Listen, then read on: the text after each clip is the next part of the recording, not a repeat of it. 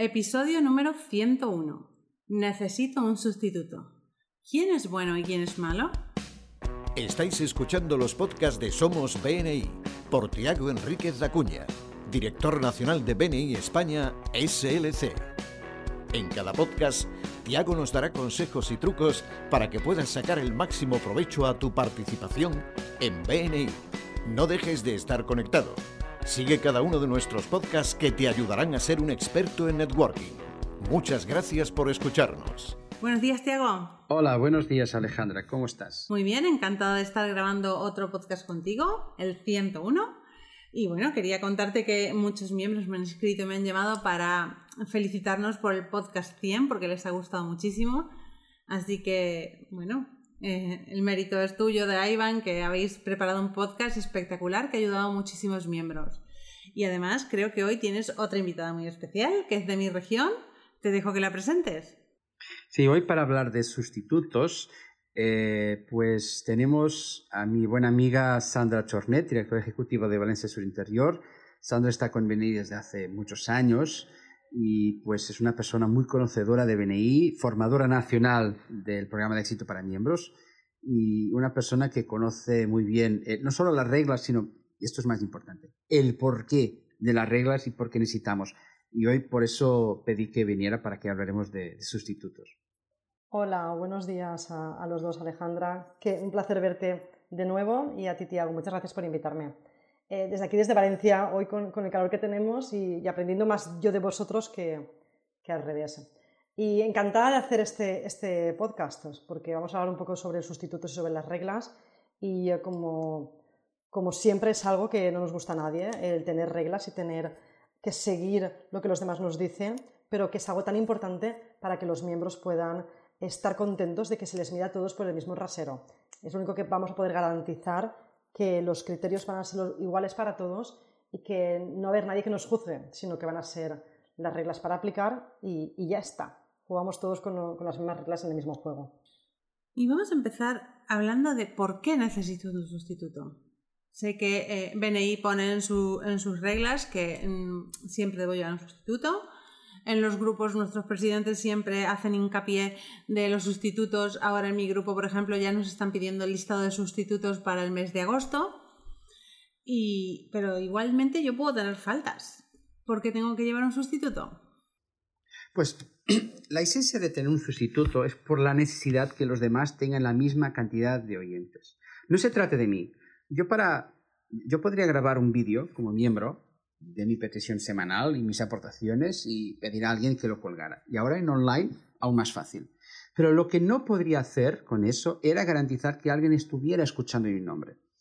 Y así que es importante que yo garantice un sustituto, por eso no suma como falta, jamás suma como falta, aunque yo tenga 4, 5, 6, 7, 10 de sustitutos, jamás computa como falta porque siempre se trata de que yo he garantizado que mis compañeros tengan un otro eh, oyente.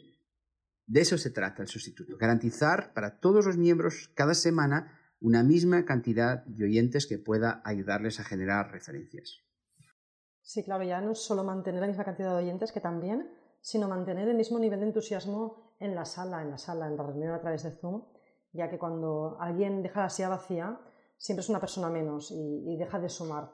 El, subidón que nos da cuando estamos en una reunión de BNI es por la cantidad de compañeros que tenemos en el grupo. Por supuesto, no es lo mismo una reunión de 30 personas que una reunión de 50. Tampoco va a ser lo mismo una reunión con todos los compañeros de grupo que con sillas vacías.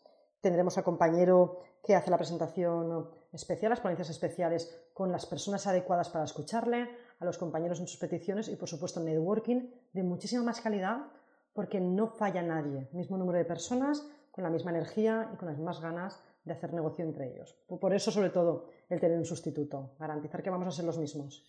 Yo creo que en BNI estamos porque queremos facturar más, porque queremos conocer más empresarios, porque queremos relacionarnos más con el mundo empresarial y progresar y que nuestras empresas crezcan. Y creo que cuando llevo un sustituto hablo del compromiso que tengo con el proyecto empresarial que he emprendido con mi grupo. Porque en definitiva, BNI es el método que yo he elegido para hacer networking, para conocer más empresarios, pero cada grupo tiene su proyecto y si yo dejo de llevar un sustituto, eh, no estoy mostrando el compromiso que tengo con el proyecto de negocio en el que estamos implicados todos.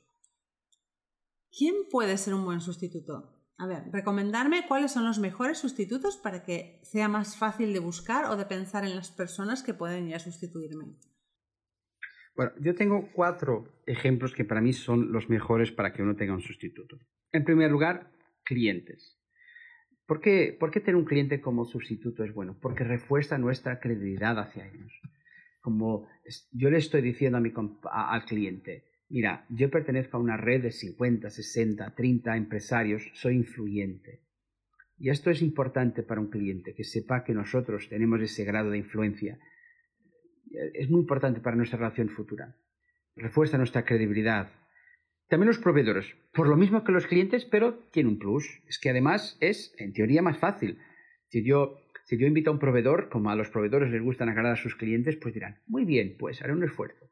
Es importante, principalmente si clientes o proveedores son, también pueden ser sustitutos a la vez. Pero otro caso que también a veces uno piensa, esto quizás a lo mejor no sea importante, pero sí que es, que es la familia y los amigos ellos se fían de lo que nosotros les digamos y por eso les resultará más fácil pasar referencias.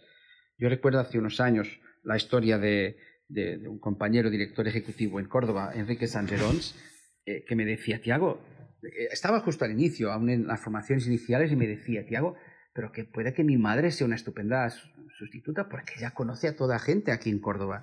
Yo le dije, bueno, justo lo mismo pasa con mi madre en Coimbra. Eh, o sea, y, en mi caso mi madre es una persona jubilada y fue funcionario, pero eh, es muy importante eh, en la familia los amigos como sustitutos por eso, es que son, puede que sean personas que conozcan a mucha gente aunque no sean empresarios, porque lo importante es que sean oyentes. Y por fin, también algunos los colaboradores de nuestra empresa o socios, pero solo si son personas que tengan buenos contactos. Si es alguien, alguien un poco más tímido, pues mejor que no, mejor que no, mejor que sea una familia, pues amigos, proveedores, clientes, que sean estas personas. Cualquiera de estos cuatro casos podrían ser magníficos sustitutos, pero para mí entre ellos hay uno que es el sustituto estrella, ¿no? Para, mí el que, el que nunca te puede decir que no, que es el proveedor. Y invitar a un proveedor tuyo a que te sustituya y enseñarle que tus clientes eh, surgen de, de, esta fuente de contactos, ¿no? de este grupo empresarial, es magnífico. Si se le explica bien al proveedor el por qué para ti es importante no dejar una silla vacía y entiende que tu fuente de clientes, que al final van a ser un beneficio para él porque vas a conseguir venderte más, o por lo menos asegurar estas ventas porque vas a ser más rentable, eh, explicarle esta situación, es muy difícil que te diga que no un proveedor. Aparte de que podemos incluso ganar una, doble, una doble entrada, ¿no? Que te pueda sustituir eh, alguien que va a hablar muy bien de ti porque eres su cliente y por supuesto que si tiene en, tu red, en su red de contactos de clientes, eh, va a ser raro que hable mal de ti porque entiende que, está, entendemos que está contento trabajando contigo.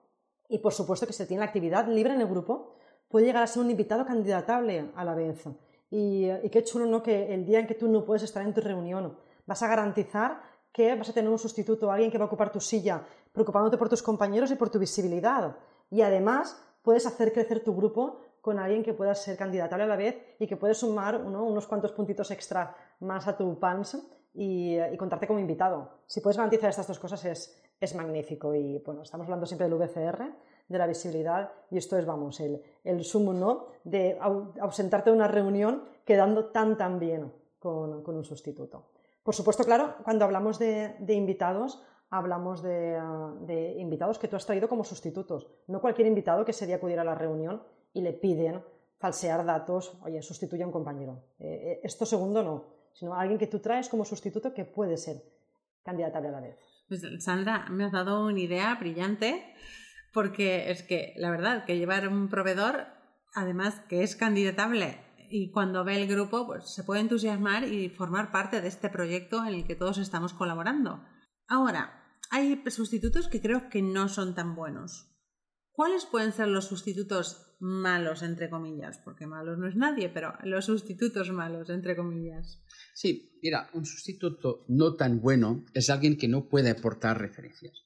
Por ejemplo, recuerdo de hace unos años, yo cuando era miembro, había un compañero de mi grupo que era director comercial de una empresa grande y que puso a un colaborador de su que trabajaba en el almacén el tío era, este chico era tan, digamos, tan tranquilo que le llamábamos de, broma un poco, le llamábamos el cadáver, porque siempre estaba, pues, sin hablar con nada, como si fuera una estatua. Eh, claro, yo le dije, tú eres director comercial de un periódico importante, conoces a mucha gente, ¿por qué no llamas a un invitado, a un cliente tuyo, a un proveedor? Uy, eso es una buena idea. Por lo tanto, un, cliente, un colaborador que sea tímido, que no aporte, no es un buen sustituto, porque no está de oyente, está solamente para cumplir. Eh, después también personas desconocidas. ¿Cómo puedo yo fiarme que alguien que no conozco me represente? Como llamo a alguien, ¿tienes un sustituto para mí? Y va alguien que no conozca a sustituirme. Eso es muy peligroso.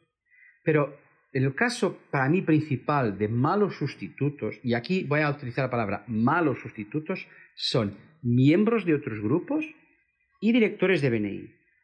Eh, es, claro que es mejor, es mejor tener a alguien que a nadie, pero estas personas no estarán sumando a la cantidad de oyentes, porque si yo soy miembro de otro grupo y si, bueno, por poner un ejemplo, el arquitecto de mi grupo pide algo, pero en mi grupo hay un arquitecto, ¿de qué me sirve estar allí? No voy a pasar referencias.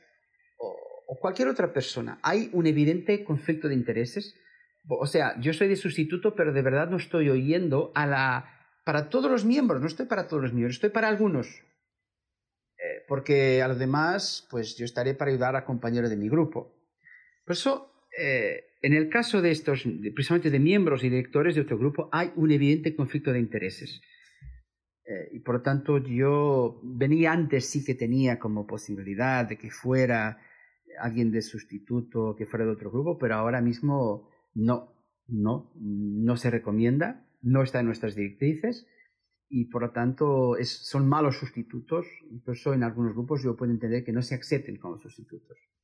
Claro, y, además, Tiago, no solo que eh, hay un conflicto de intereses, por supuesto, estás perteneciendo a dos grupos, aunque sea por 90 minutos, dos grupos de networking donde hay tráfico de referencias a la vez, y, hay una política clara en BNI que te dice que esto no puede pasar ya no solo por eso, sino porque muchas veces la visibilidad de este sustituto, que a veces lo llamamos incluso profesional, este compañero de otros grupos, que lo hace por, el, lo hace por bien, porque le ayuda a los demás, empeora porque los demás lo ven como una amenaza, como alguien que viene de otro grupo a conseguir con una sola membresía pertenecer a dos grupos. E incluso le puede empeorar. Y en el caso, por ejemplo, de directores de BNI, yo eh, en mi región, por ejemplo, es algo que, que nunca se les puede ocurrir hacer ellos entienden que pertenecen a BNI y que son directores de todos los grupos de BNI, aunque realmente representen a uno y estén trabajando en uno en concreto. ¿Cómo vas tú, que ya perteneces a este grupo, a esta comunidad de BNI, no a este staff de BNI, sustituir a alguien de tu propio grupo, aunque no sea que habitualmente estés apoyando? Eh, yo, son dos, casos también, Tiago, como tú, que, desaconsejo y que pido a los compañeros más veteranos en los grupos que, olviden esta, esta práctica, que era incluso un poco habitual, eh, al principio de, empezar en BNI, hace ocho años, pero que ahora incluso nos hemos dado cuenta que, hay que abandonar y que hay que prepararse para encontrar la excelencia hasta incluso con los sustitutos. Bueno, en otro podcast yo he desarrollado la idea de que un miembro de BNI podría ser un sustituto. Pues he de rectificar. No puede, no debe, por favor. Los grupos decidid eh, presentadlo con antelación a vuestros compañeros, pero los institutos han de buscarse eh, para añadir oyentes, no para reducir los oyentes. Y un miembro de BNI, lo siento, pero habrá siempre un evidente conflicto de intereses porque no podrá pasar referencias, mejor siempre que sea alguien ajeno, incluso alguien que ni siquiera sea empresario, pero que pueda aportar referencias y que conozca gente. Yo creo que lo de los sustitutos debe ser no es cada un, cada miembro debe tener una estrategia clara con la política de sustitutos, porque en definitiva de lo que estamos hablando es de tu imagen en el grupo, de tu imagen ante los compañeros, ¿vale? Y se puede ver perjudicada o no. Entonces, yo te cuento un caso. Eh, un día pedí a un cliente, un cliente de 15 años, que, que trabaja hace 15 años conmigo, que fuera mi sustituto. Él nunca podía ir. Le digo, mira, me voy de vacaciones, como tú no te vas esta semana, hazme el favor y de paso conoces mi grupo de empresarios. Él fue, pues habló súper bien de mí, de mi trabajo, de los 15 años, porque trabajaba 15 años conmigo y al final reforzó mi imagen ante mis compañeros. Y mis compañeros en el networking le hablaron muy bien de mí y le reforzaron a él su imagen de mí. Al final fidelicé un cliente, di buena imagen en el grupo y este miembro, eh, este, este empresario finalmente se hizo miembro de BNI. Entonces yo creo que la estrategia tiene que ser clara. Cada, una, cada cosa en BNI tiene que estar planificada, no tiene que salirnos de, improviso, ¿vale? Muy bien, mira, Alejandro, yo me gustaría dar dos últimos consejos. El primero es para los comités de miembros. Em, a veces veo gente que dice, bueno, se permiten tres sustitutos en seis meses y a la cuarta sustitución pues falta. No, no es así. A la cuarta sustitución nos preguntamos, ¿qué pasa? Porque es mucho mejor tener, por ejemplo, ocho sustituciones que ocho bajas médicas, porque en ocho sustituciones hubo ocho veces una persona en mi silla. Por lo tanto, jamás, y esto quiero dejar un mensaje muy claro y muy tajante, jamás la cuarta sustitución supone una falta. Jamás, repito, comprobadlo con vuestros directores ejecutivos y consultores, jamás. La persona que trae un sustituto se merece nuestro respeto. Otra cosa es si hay abuso pues si hay un cuarto o quinto sustituto por dejadez o por otra gestión, ahí hemos de preguntar y pedir al compañero si hace falta que rectifique. Pero mucho cuidado. Traer un sustituto es mejor que una baja médica, traer un sustituto es mucho mejor que una falta y por tanto eh, hay que entender el, porqué de los sustitutos y jamás eh, no se puede aplicar esto, eh, es, es, absolutamente incorrecto respecto a las reglas de venir. Y la segunda es una pequeña historia. Yo un día conocí a un señor de Liverpool que hace 10 años que tenía, pues que nunca, nunca había tenido faltas en 10 años. Y yo pues me fui hacia él y le pregunté, ¿y cómo lo hace usted? Era asesor fiscal, igual que yo en ese entonces. Y él me dijo, bueno, es que yo siempre tengo dos sustitutos. Yo, ¿cómo? ¿Cómo que tienes dos sustitutos? Sí, es porque uno me va a fallar. Uno me va a fallar y, ahora con 10 años sin faltar esto es una presión. Ya me siento muy nervioso de no fallar. Incluso estoy pensando en tener un tercero. Bueno, entonces lo que hacía es que tenía un sustituto de profesión, alguien, un cliente suyo, de su despacho, lo que fuera, y después tenía un sustituto personal, alguien de familia, y siempre que no asistía, eh, no podía asistir por vacaciones, por lo que sea, lo que fuera, viaje de negocios, pedía a los dos que fueran. Y claro, a veces coincidían esos dos, y yo le dije, y eso no supone ningún problema. No, no, porque mira, al compañero que le pido que, que vaya con, que, que es profesional, le va bien, porque conoce a gente, y al otro también. Y los miembros ven, wow, este señor trajo dos sustitutos para que ninguno fallara y son dos oyentes. Mejor que, incluso a veces me decían, pues mejor que vengan estos oyentes que vengas tú, porque son dos.